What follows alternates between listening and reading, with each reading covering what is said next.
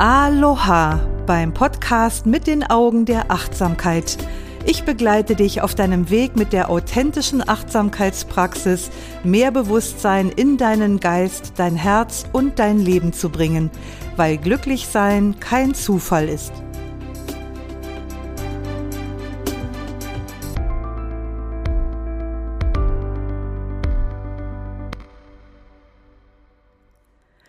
Ein wunderschönes Hallo. Diese Folge heute habe ich an Halloween gemacht und tatsächlich geht es heute auch um Vampire, um Energievampire. Ich bin Doris Kirch, Achtsamkeitslehrerin und Achtsamkeitsausbilderin, ein echtes Urgestein in Sachen Achtsamkeit und ich möchte heute das Märchen von den Energievampiren mal unter die Lupe nehmen. Warum sage ich Märchen? Weil vieles an dieser Idee von Energievampiren wirklich ein Märchen ist. Und gleichzeitig steckt aber in dem Thema Umgang mit Lebenskraft auch eine ganze Menge Wissenswertes drin. Und das möchte ich heute mal mit den Augen der Achtsamkeit beleuchten und es wird dir bestimmt helfen, künftig besser für deine Lebensenergie zu sorgen. Das ist jetzt der erste Teil. Ich habe eine zweiteilige Folge draus gemacht, damit das nicht zu lang wird. Also freue dich auch schon auf nächste Woche. Da werde ich nochmal aus einem etwas anderen Blickwinkel nochmal tiefer in das Thema einsteigen. Ja, und wie bin ich überhaupt auf das Thema gekommen? Durch einen Follower auf Instagram, nennen wir ihn mal Tino, der mich letzte Woche gefragt hat, ob es einen Kniff gäbe, mit dem er die Schwingungen anderer Leute von sich fernhalten kann. Und ich war Tino sehr dankbar, dass er nicht von Energievampiren gesprochen hat und ich erkläre auch gleich warum. Stattdessen hat er ganz neutral von Schwingungen anderer gesprochen. Und er hat auch den Aspekt der Selbstverantwortung betont, indem er nämlich gefragt hat, sinngemäß, wie kann ich gut für mich sorgen? Ein super Ansatz, der mir sehr gut gefallen hat, den ich aber leider nicht so oft höre. Was ich viel öfter höre und was mir wirklich direkt Bauchschmerzen macht, wenn ich es dann höre, ist, dass Menschen mögen sie tatsächlich sperrig im Umgang für uns sein oder nicht, quasi als Monster dargestellt werden, die uns unsere Energie klauen oder abziehen oder die schlechte Energien auf uns übertragen. Wir sind das arme Opfer, dem andere Böses zufügen, diese Energievampire eben, die uns völlig aussaugen. Was für ein Bild. Also zumindest widerspricht dieses Bild zum einen meinem mitfühlenden Menschenverständnis und zum anderen auch meinem psychologischen Wissen und meinen spirituellen Erfahrungen. Lass mich das eben erklären. Wir reden hier über Energie, über Bioenergie sozusagen, denn sie bezieht sich auf die menschliche Lebenskraft und ebenso wie Strom aus der Steckdose ist sie nicht sichtbar. Das heißt, verlässliche, wissenschaftlich nachprüfbare Aussagen darüber lassen sich einfach nicht treffen. Und deshalb möchte ich das, was ich in dieser und in der nächsten Podcast-Folge über dieses Thema sage, sage, auch nicht als verbriefte Tatsachen verstanden wissen, sondern ich möchte hier einfach meine Gedanken und meine Erfahrungen zu diesem Thema mit dir teilen. Und wie schon am Ende des schönen Buches Illusionen von Richard Bach zu lesen ist, alles, was in diesem Buch steht, könnte auch falsch sein. Und so könnte auch alles, was ich hier erzähle, falsch sein. Aber vielleicht regt es dich ja zum Nachdenken an, denn das Thema, das hinter der Idee des Märchens von den Energievampiren steckt, das ist tatsächlich ein wichtiges Thema, wie ich finde. Ja, und wie schon gesagt, entspricht es gar nicht meiner mitfühlenden Gesinnung, einen anderen Menschen mit solch einem Prädikat zu versehen. Also stell dir mal vor, wie du dich fühlen würdest, wenn du mitkriegst, dass eine andere Person dich anderen gegenüber als Energievampir bezeichnet. Würde dich das nicht verletzen? Was könnte uns denn veranlassen oder was veranlasst manche Menschen, andere als Energievampir zu bezeichnen?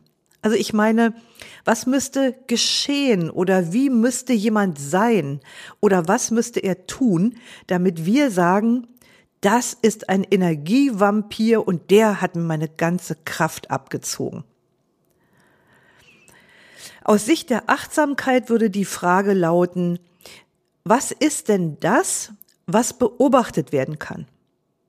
Also jenseits aller Interpretationen und moralischen Bewertungen. Was genau hat jemand gesagt oder getan oder nicht gesagt oder nicht getan und wie hat er sich verhalten? Wenn wir uns auf unsere Achtsamkeitspraxis besinnen und die Frage nach der Beobachtung ohne Bewertung stellen, dann sind wir erstmal raus aus der Idee, der andere sei ein Bösewicht, sondern wir gucken ganz neutral auf die Situation. Was genau konnte ich beobachten, was ist geschehen? Und wenn ich Leuten zuhöre, die mir von jemandem erzählen, den sie als Energieräuber bezeichnen, dann höre ich meistens Folgendes. Der Mensch redet zu viel. Er redet über das Falsche. Er macht keine Sprechpausen. Er geht nicht empathisch auf das ein, was man selbst gesagt hat. Er redet ausschließlich über seine eigenen Themen und wechselt fortwährend die Themen, also kann sein Geist auch nicht bei einem Thema halten. Er vertritt Meinungen oder eine innere Haltung, die nicht der unsrigen entsprechen. Er redet nicht über sich selbst, sondern redet external und ich fern über Ich, Es und Mann. Er interpretiert, diagnostiziert, intellektualisiert oder banalisiert unsere Erfahrungen und er erteilt gute Ratschläge. Also das ist, was ich dann immer so zu hören kriege. Na schönen Dank. Keiner mag sowas gerne. Aber fällt dir was auf? Das sind alles Dinge, die sich auf die Kommunikation beziehen. Es ist also nicht per se ein schlechter Mensch, mit dem wir es hier zu tun haben, der jetzt so ein Prädikat wie Energievampir verdient hätte. Es ist eher jemand, der, sagen wir mal, ein ungünstiges Kommunikationsverhalten hat. Kann er was dafür?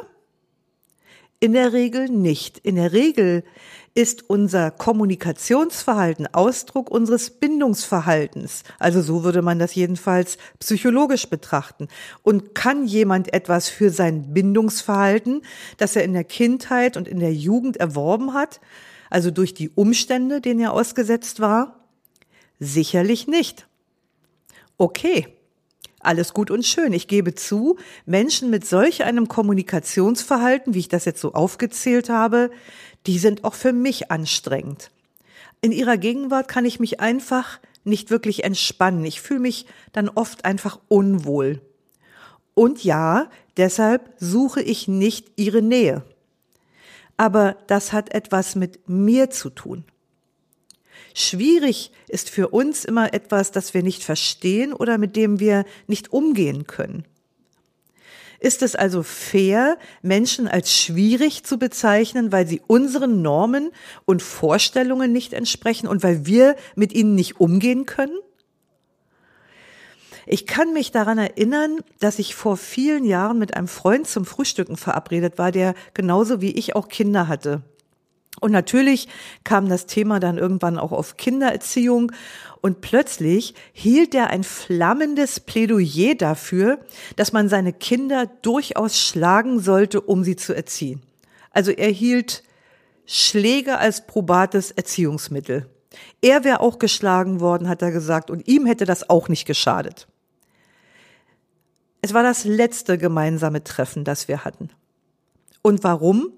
Nicht, weil dieser Mann ein schlechter Mensch ist, sondern weil ich meine Zeit nicht mit einem Menschen verbringen möchte, für den es okay ist, Kinder zu schlagen.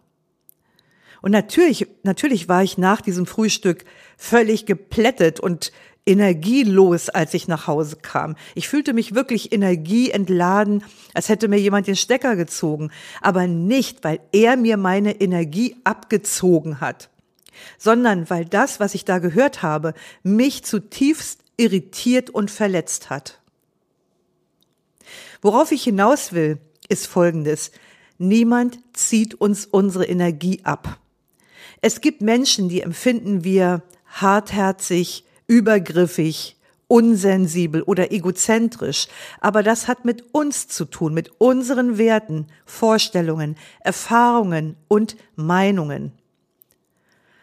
Und all das mündet darin, das zu erkennen und Verantwortung für unsere eigene Lebenskraft und für deren Erhalt zu übernehmen. Wenn du zum Beispiel eine Freundin oder einen Freund hast und sich die Inhalte eurer Treffen darauf beschränken, dass sie oder er dir sein Leid klagt, ohne jemals irgendwas an der Situation zu verändern, dann ist es an dir zu überlegen, wie du damit umgehen möchtest. Du könntest ihm oder ihr etwas über deine Beobachtung sagen und auch erzählen, was das mit dir macht. Oder wenn jemand dir ständig gute Ratschläge erteilt und du dir dabei vorkommst wie ein unmündiges Kleinkind, dann könntest du mit ihm oder ihr darüber reden. Aber das erfordert Klarheit und Mut. Da ist es doch viel einfacher, dem anderen den schwarzen Peter unter die Weste zu jubeln. Und damit vermeidest du nämlich auch erfolgreich, dich mit deinen eigenen Grenzen auseinandersetzen zu müssen. Und das ist es, worum es hier geht, die eigenen Grenzen. Weißt du denn, wo deine Grenzen sind? Und weißt du auch, woher deine Grenzen kommen, also wie die zustande gekommen sind? Und bist du imstande, flexibel mit deinen Grenzen umzugehen? Bist du imstande, deine Grenzen zu wahren? Das ist es doch, worum es letzten Endes geht. Also mein Tipp für dich ist, wenn du das nächste Mal geneigt bist, jemanden zu bezichtigen, dass er dir deine Energie klaut, dann schau doch mal hin, warum du das zulässt.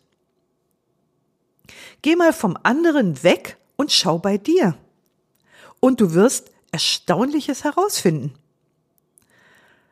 Und verstehe mich nicht falsch, also es geht hier nicht darum, sich eine leidvolle oder anstrengende Beziehung schön zu reden. Manchmal passt es einfach nicht. Und das wäre dann auch der kleinste gemeinsame Nenner, auf den man sich einigen könnte, bevor man jemanden mit dem verletzenden Attribut Energievampir versieht. Manchmal passt es einfach nicht oder es passt nicht mehr. Es könnte zum Beispiel auch sein, dass dir der andere Dinge deiner eigenen Psyche widerspiegelt, die du nicht sehen willst, irgendwelche blinden Flecken.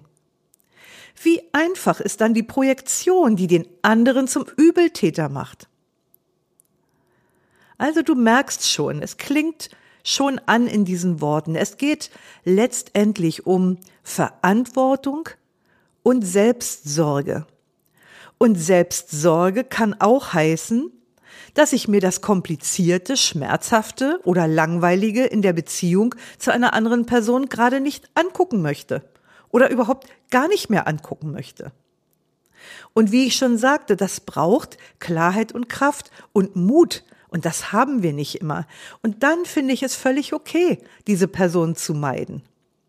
Aber wir sollten das aus Selbstverantwortung, aus Selbstsorge heraus tun und nicht, indem wir es uns leicht machen und den anderen quasi zu einem Monster erklären. So, das sollte mal gesagt werden. Das lag mir schon lange mal auf dem Herzen und ich hoffe, dass ganz viele Menschen diese Podcast-Folge hören. Dann könnten sie nämlich ihre Haltung ändern und die Welt würde um etwas mehr Verständnis, Klarheit, Mitgefühl und Selbstsorge reicher. Ja, das ganze Thema rund um Mensch und Energie ist in Wirklichkeit noch sehr viel komplexer, wie ich am Anfang schon sagte. Deshalb wird es nächste Woche noch einmal eine weitere Folge zu diesem Thema geben, geben aus einem etwas anderen Blickwinkel. äh, werde ich dann noch etwas tiefer in die energetische Interdependenz zwischen Menschen einsteigen. Und so lange kannst du mir gerne deine Erfahrungen, deine Gedanken oder Fragen beim Beitrag zu dieser Folge auf Facebook oder Instagram hinterlassen unter doris.kirch.achtsamkeit. Und wenn du wöchentlich jeden Montag mit frischen Achtsamkeitsimpulsen versorgt werden möchtest, dann abonnier doch einfach meinen Achtsamkeits-Newsletter. Du findest ihn unter doriskirch.de backslash Newsletter. Schön, dass du heute wieder mit dabei warst. Lausche, lerne, liebe und lass uns mit Leichtigkeit leben. Bis nächste Woche. Deine Doris.